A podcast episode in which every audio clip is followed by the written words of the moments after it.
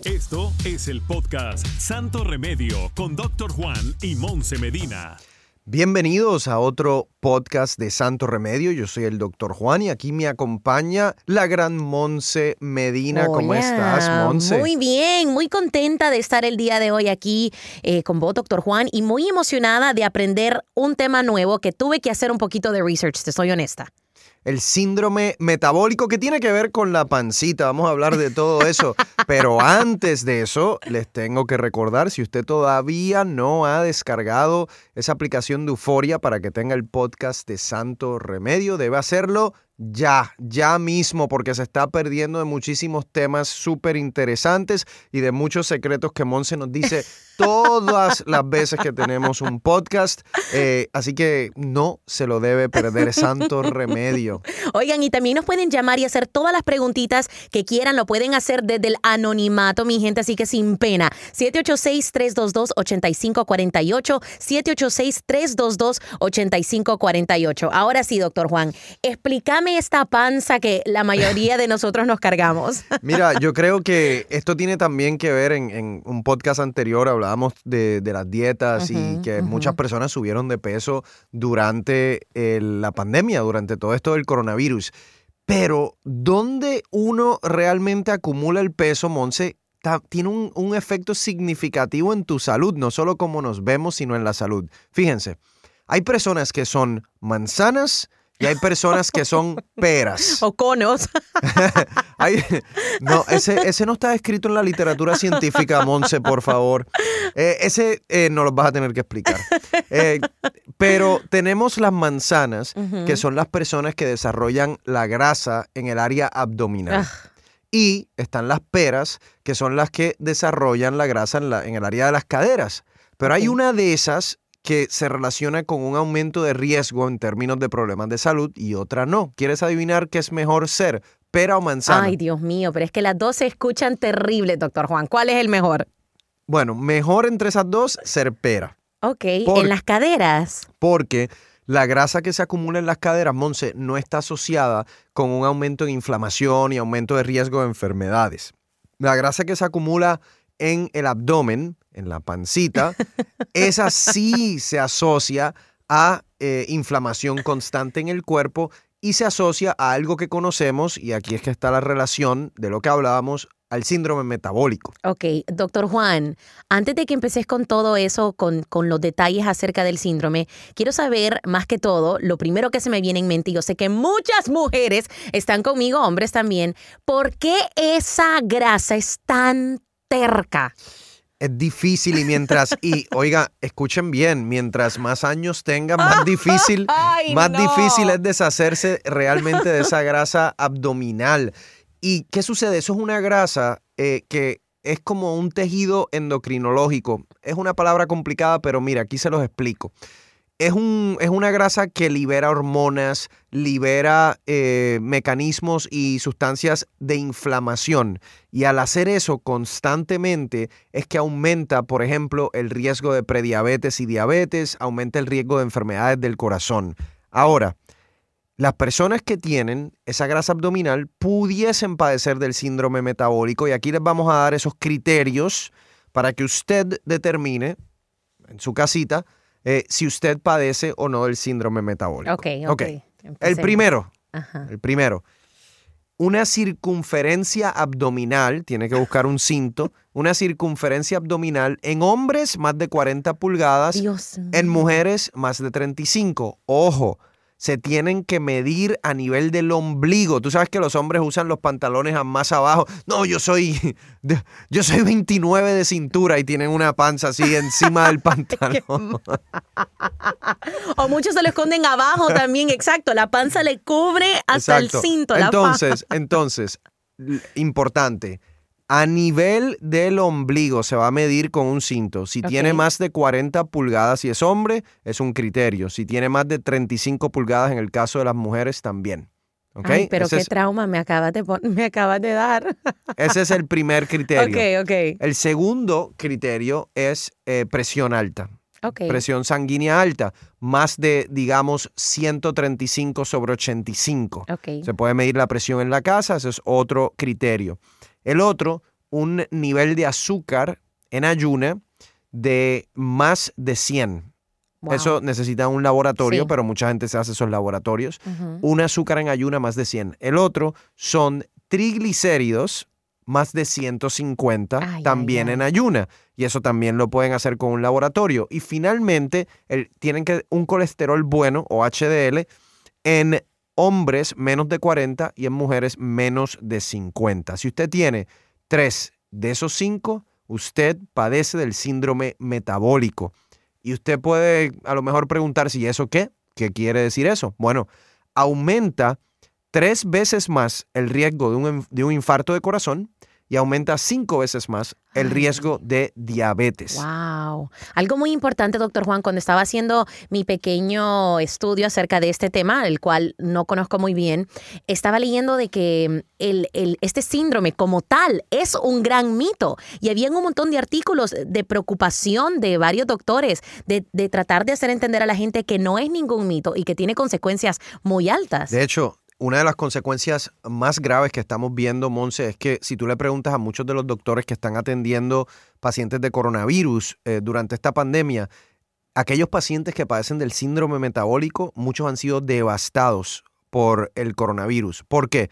Porque la obesidad es un factor de riesgo, Claro. enfermedad del corazón, diabetes es un factor de riesgo y las personas que tienen el síndrome metabólico es como, como si tuviesen esa bombita de tiempo porque tienen todos estos factores juntos. Y, Wow. y lo que hemos visto es que muchas de esas personas les ha ido peor durante eh, la, la pandemia. O sea que se puede considerar uno de estos de estos pre pre-existing conditions Definitivamente. para es el uno- coronavirus. Es, uno, es una, condic- una condición, preexistente. preexistente, pero imagínate que son como varias en una. Wow. Realmente. Y eh, yo creo que hay muchos hispanos allá afuera que pueden tener criterios, eh, cumplir con los criterios del síndrome metabólico y simplemente no lo saben. Monse, hay, hay millones de personas que tienen pre- prediabetes y no lo saben. Wow. Simplemente porque no, miedo. no se hacen en el laboratorio, no van al médico, no miran a su salud, no piensan en su salud desde el punto de vista preventivo. Entonces, eso es muy importante que lo hagan. Si hay algo que hemos aprendido durante la pandemia, es que tenemos que cuidar de nuestra salud desde el punto de vista preventivo. La comunidad hispana nos ha ido peor. ¿Por qué? Porque había diabetes descontrolada, síndrome metabólico, pero en una prevalencia muy alta, enfermedad del corazón descontrolada. Y cuando viene la pandemia, quedamos más vulnerables, básicamente. Ok, pregunta muy importante. ¿Se puede, obviamente se puede prevenir, pero se puede revertir el síndrome metabólico? Claro que se puede revertir. ¿Cómo, cómo, Eh, cómo? bueno, Dieta, número, obviamente. número exacto. Ciérrense la boquita, cerrémonos la boquita. Una di- la dieta es importante. ¿Qué dieta yo te diría que es más importante para el síndrome metabólico? Eh, piensen que cuando usted tiene la panza, ¿no? Cuando tiene grasa abdominal, ¿qué sucede? Está desarrollando lo que se llama una resistencia a insulina, que es como una condición prediabética, ya casi para diabetes. Entonces, ¿qué, ¿cuál es la dieta principal? Hay que bajar los carbohidratos. Ay, Eh, lo más rico. hay que bajar los carbohidratos. Esas personas, Monse, yo te digo porque a mí me encanta hacer ejercicio, voy al, al gimnasio y entonces yo veo a estas personas que tienen bastante grasa abdominal y me da pena al verlos tratar de hacer, digamos, 200 abdominales. Claro. ¿Para qué estás haciendo abdominales? Lo que tienes que hacer para quemar esa grasa es, número uno, una dieta baja en carbohidratos. No estoy hablando de una dieta keto, ojo, Sí. una dieta con buena proteína, baja en carbohidrato, para que puedas empezar a disminuir el azúcar en sangre, disminuir la resistencia a la insulina. Y lo otro que tienes que hacer es cardio, cardio, cardio y más cardio. Todo lo que yo detesto. ¿Entiendes? Si tú haces una dieta, si tú haces una dieta alta, eh, baja en carbohidrato y, y te enfocas en los ejercicios en términos de hacer bastante cardiovascular, ahí vas a empezar a disminuir esa grasa abdominal, vas a empezar a, a- a bajar la panza. Y lo otro, todas estas personas, me da pena decirlo, pero que empiezan a, están tomando casi todos los días cerveza, Ay, no, vino. O sea, ¿a dónde tú crees, Monse, que se está yendo el vinito que esas copitas de vino que te das en la noche? ¿A Lo dónde tú tengo, crees que lo se tengo van? bien claro, están en la pancita, doctor Juan. Miren, hay, uno tiene que tener un balance entre esos momentos ricos sociales de darse una copita de vino y obviamente tener una buena dieta eh, y un- una buena rutina de ejercicio. Bueno, al regresar, doctor Juan, te quiero hablar de un estudio que vi recientemente que creo que está vinculado con lo que estamos hablando. Y es que hay un estudio que comprueba de que las parejas tienden a subir de peso al principio de esa relación. Fue algo que me pasó y yo creo que ya tengo culpable con nombre y apellido de esta condición, síndrome metabólica que tengo yo. Así que al regresar te quiero preguntar sobre eso. Estás escuchando el podcast Santo Remedio con Doctor Juan y Monse Medina. Y ahora regresamos al podcast de Santo Remedio con el Doctor Juan y Monse Medina. Ahora sí, doctor Juan, te estaba platicando acerca de este estudio que vi por ahí, un artículo, creo que fue más que todo una encuesta, en donde varias parejas dijeron de que ellos aumentaron de peso en ese primer año o dos años de relación y aumentaron un promedio de 10 libras, que es y fue mi caso. Ya los estoy perdiendo, esos kilitos, esas libritas, pero...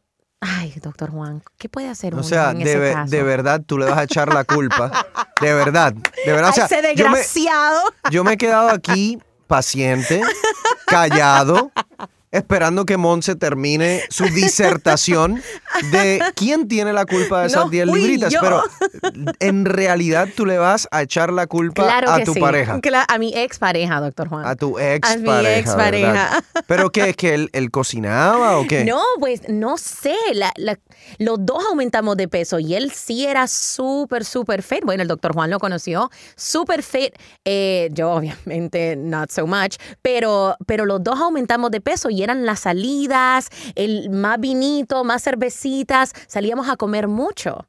¿Y por qué? Pero no hacían ejercicio juntos. Ay, sí lo hacíamos, pero después el fin de semana deshacíamos todo lo que habíamos hecho durante la semana. Mira, yo creo que, eh, hablando en serio, yo creo que eso le pasa a muchas parejas. A mí no, sí. les digo que a mí no me pasó. Yo me, yo me casé y ese primer año tenía mi internado de medicina. Entonces, trabajaba 100 horas a la semana. Entonces, yo creo que yo me casé y es como que no me casé porque yo no me acuerdo mucho de ese primer año, de tanto que estaba trabajando. Entonces, yo al contrario, yo bajé de peso Ay, porque mío, por supuesto. durante el internado eso es una, una locura, pero sí he visto que muchas parejas eh, tienden a aumentar de peso, eh, cocinando juntas, están más tiempo en la casa, eh, no sé. Ah, ¿Será que algunas tú crees que dicen, bueno, ya me casé, ya no Sí. necesito mantenerme más en forma? Claro que sí, ya No lo atrapé, ya lo atrapé y es mío, no, hay vuelta de puede hoja. ser, de verdad. ¿Tú Pues crees? claro que sí, doctor Juan. Por eso es que a las mujeres nos pasa eso mucho. Creo que nos sentimos tan cómodas y nosotros nuestro sueño, nuestro sueño más grande, señor que usted me está escuchando, no es tener aquel hombre con billete o no es tener aquella casa de nuestros sueños, boda de nuestros sueños, es comer sin engordar. Seamos Ah. claros. Tú sabes, tú sabes que yo, yo soy una excepción. Para mí no. Para mí, yo, mi relación con la comida es una necesidad. Yo la veo como una Wow, necesidad. qué envidia. Eh, tengo que comer, hago mis tres comidas. Realmente nunca pico o hago snacks entre comidas y es como que, ok, tengo que parar para comer porque es necesario para vivir y sigo.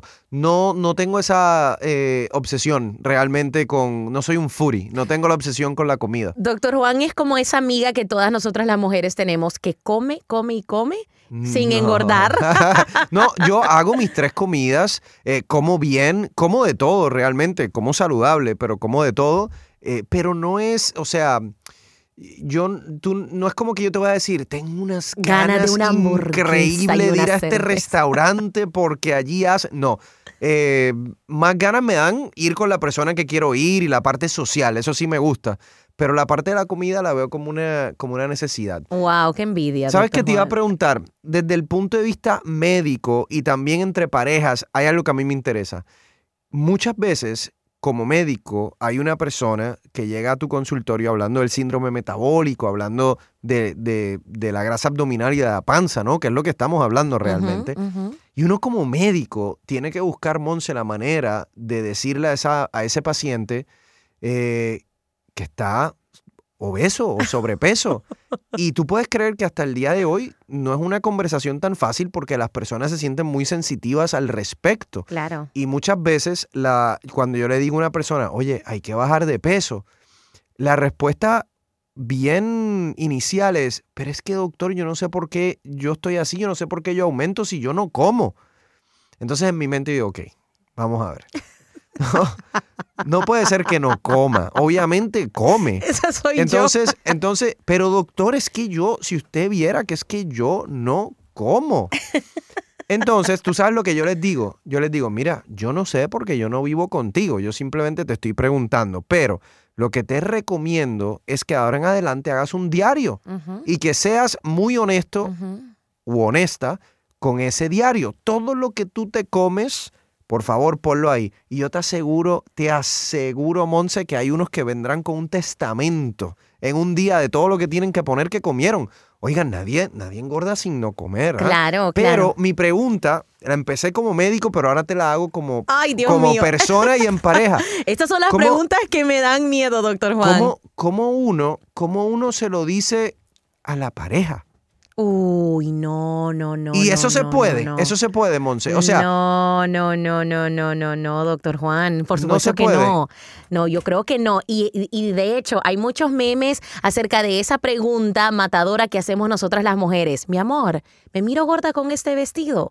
Y ustedes, hombres, por favor, Nunca mm. sean honestos. Nunca si quieren preservar su vida, de verdad. No, yo sé que eso es una, yo sé que eso es una pregunta, como dicen, un trick question. Esa, esa es la pregunta que uno no contesta. Yo la entiendo, eso sí pero ni siquiera por la parte de salud. O sea, si, si tú tienes un compañero o una compañera que está sobrepeso, eh, tiene, digamos, ya un índice de masa corporal muy alto, no se supone que tú no se supone que se lo digas por salud. Bueno, ¿sabes qué es lo que más me da risa también nosotras las mujeres que hacemos mucho? Es de que nos quejamos con nuestra pareja ay, que estoy gorda, que no me queda esto, que qué cachetona, que la panza, que qué asco verme en el espejo. Y así nos hablamos, que es muy negativo también hablar de nuestro cuerpo así. Lo voy a decir como un disclaimer, mujeres, tenemos que cambiar la manera en que nos referimos a nosotras mismas, que qué puerca, que me miro, porque yo soy pecadora de eso, doctor Juan. Si hay maneras de hablar al cuerpo y decirle, hay que ponernos saludables, pero eso ya es otro tema. El punto que iba de regreso a la pareja es de que si ese desgraciado nos llega a decir, sí, mi amor, estás pasadita de él, es que el productor Polo se está muriendo de risa porque saben que los ahorcamos. Ahora, creo que es más aceptable, doctor Juan, decirle, mi amor, ¿por qué no vamos a un gimnasio juntos? ¿O por qué no vamos a correr? ¿O por qué no hacemos tu actividad? ustedes, ustedes van a saber igual. Ok. ¿Ustedes van a tener la misma reacción o no? Claro, pero es más aceptable a que, a que digan o que te confirmen, sí, mi amor, estás pasadita de peso. No, eso me mata. Yo me pongo a llorar ahí, doctor Juan, como una niña chiquita. Y una lo otro que, que, a veces también yo me pregunto, en, en parejas, por ejemplo, si uno está dando el ejemplo, ¿no? Si hay uno que está haciendo ejercicio y está siguiendo una dieta eh, mucho más saludable, ah, eso, como que eso no se contagia. No, no se contagia, Mevin. ¿Para quién te estás poniendo tan guapo? ¿Para quién estás yendo al gimnasio desgraciado? Tenés otra, ¿verdad? ¿Verdad que tenés otra? bueno, al regresar aquí en Santo Remedio, doctor Juan, tenemos llamada de nuestros oyentes que vamos a estar contestando. So, we'll be back with that. Estás escuchando el podcast Santo Remedio con Doctor Juan y Monse Medina. Y ahora regresamos al podcast de Santo Remedio con el doctor Juan y Monse Medina. Doctor Juan, muchas preguntas y de hecho estas preguntas tienen que ver con lo que hemos estado hablando, eh, las dietas en el episodio pasado y también este sistema o, o la condición metabólica. Vamos a escuchar la primera llamada.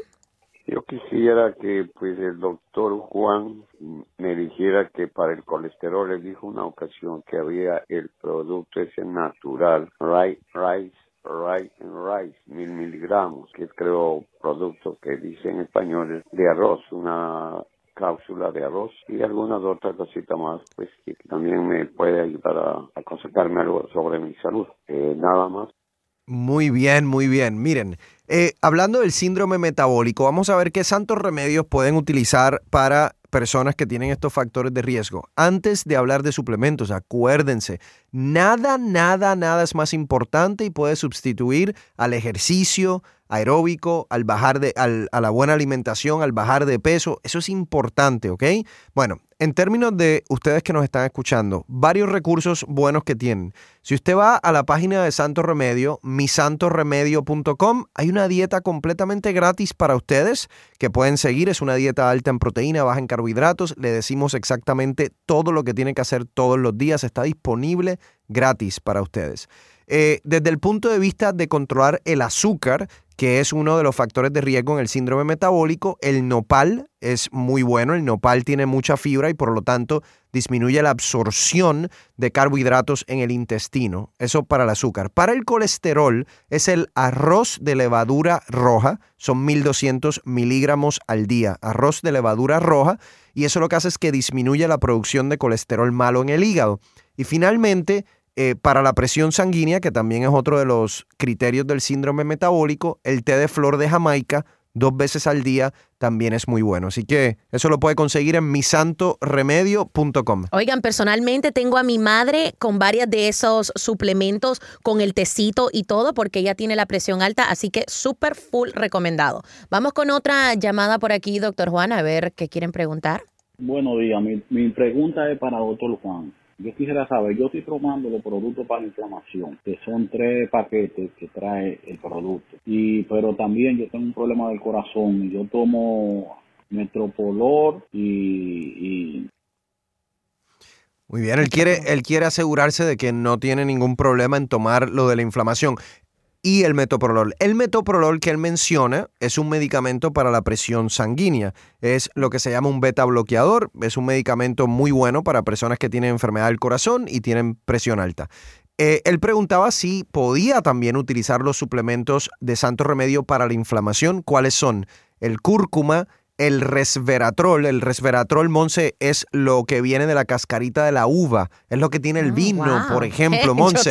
Es que te mira, pero en vez de tomarte las tres copas de vino, te conviene más el resveratrol porque no vas a ganar de peso con el resveratrol. Y el otro es eh, la cuercetina, que también es un antiinflamatorio antioxidante natural que está en manzanas, por ejemplo, en el, en el vino. Y eso es eh, un paquete saludable que se llama Dile adiós a la inflamación, que también lo tenemos en Santo Remedio. Puede tomárselo al, al mismo tiempo que se toman los medicamentos. Ojo, siempre que usted tenga una duda, también puede consultar con su doctor para que su doctor también esté al tanto de qué es lo que usted, usted está utilizando desde el punto de vista recetado, pero también desde el punto de vista natural. Te repito el número de teléfono para que ustedes también hagan sus preguntas aquí a doctor Juan, 786-322-8548, 786-322-8548. Bueno, doctor Juan, creo que aprendimos mucho, yo en lo personal aprendí mucho. también voy a ir ahora mismo a mi casa a medir la pancita en el ombligo para ver si tengo una de esas tres de las cinco eh, características que mencionaste. Y, lo otro que te iba a preguntar para finalizar, el, ¿tu ex escucha estos podcasts? Yo espero que no. Porque, o sea, si tu ex está escuchando estos podcasts, yo creo que lo primero que va a pasar, Polo, es que nos van a pedir algún porcentaje de ganancia, porque, o sea, Monse lo usa de referencia, ¿entiendes? Entonces, puede ser que tengamos un trademark infringement o algo de eso. Lo estoy pautando, lo estoy pautando. Así que, exacto, le estás dando pauta, como dicen. Exacto. Bueno, eh, mi gente, gracias por estar con nosotros nuevamente en este podcast, por escucharnos. Espero que hayan aprendido, que se hayan divertido. Y si no lo has hecho todavía, por favor, baja esa aplicación de Euforia para que tengas nuestro podcast de Santo Remedio. Monse y ustedes, hasta la próxima. Gracias por escuchar el podcast de Santo Remedio. No olvides suscribirte en cualquier plataforma donde nos escuches para que recibas notificaciones de nuevos episodios y comparte el enlace de este podcast.